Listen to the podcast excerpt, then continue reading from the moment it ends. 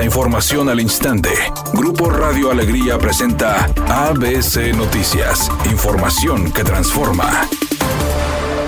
¿Qué tal? Muy buenas tardes, esta es la información destacando la labor del Hospital Universitario por el trabajo realizado a favor de los ciudadanos. Durante la pandemia de COVID-19, diputados del Congreso del Estado rindieron un homenaje a los médicos y al personal de este hospital. Dicho reconocimiento se realizó en un espacio solemne dentro de la sesión ordinaria del Pleno. A esta ceremonia acudieron el rector de la Universidad Autónoma de Nuevo León, Santos Guzmán, el director del Hospital Universitario, Óscar Vidal Gutiérrez, y el exdirector del nosocomio, Delmiro Pérez, además de personal médico. Durante el evento se dio a conocer que el hospital universitario es líder en la lucha anticáncer y ya se pueden entrenar células genéticamente para destruir el cáncer, método conocido como terapia CAR-T. Así lo dio a conocer el doctor David Gómez Almaguer, jefe del servicio de hematología del hospital universitario, luego de que la Comisión Federal para la Protección contra Riesgos Sanitarios le otorgara al hospital escuela el primer permiso de importación de un vector lentiviral traído de Alemania.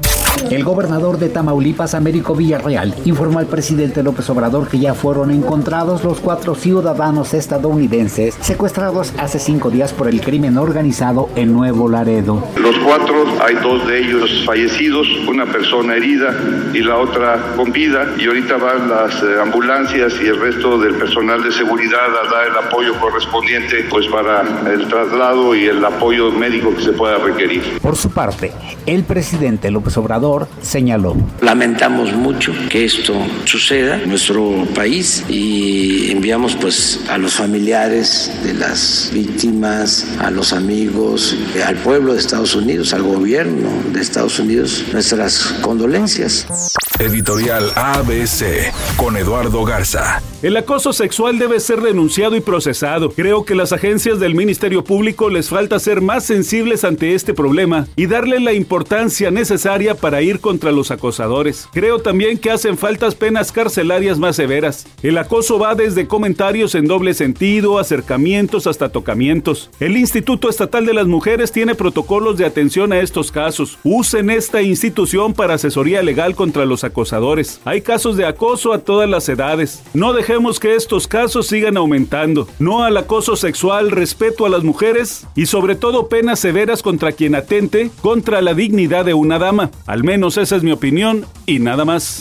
ABC Deportes informa, el equipo de Tigres hoy enfrenta el camino dentro de la Conca Champions al Orlando partido de ida. Tigres con la necesidad de sacar un buen resultado, de ir con ventaja para enfrentar obviamente el juego de vuelta de visitante. Hoy regresa Guiñac, aparentemente se queda en la banca Guido Pizarro. Vamos a ver los ajustes que hace el Chima Ruiz, que también tiene que ir a administrar sus jugadores por el hecho de que viene la carga de trabajo bastante grande para el equipo de Tigres en estas dos semanas. Un par de meses después de haberse mostrado con unos kilitos de menos a consecuencia de sus problemas de salud, la actriz Rebecca Jones compartió fotos de cómo luce actualmente y mandó un mensaje a sus fans. De igual manera, aprovechó la ocasión para desmentir los rumores de que su salud ha empeorado. En el 2021, Rebecca Jones recordó que nunca hubiera querido que el público se enterara que tenía cáncer, pero era necesario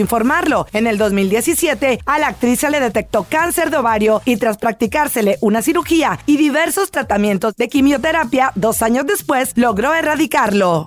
Temperatura en Monterrey 30 grados centígrados, redacción y voz Eduardo Garza Hinojosa. Tenga usted una excelente tarde. ABC Noticias, información que transforma.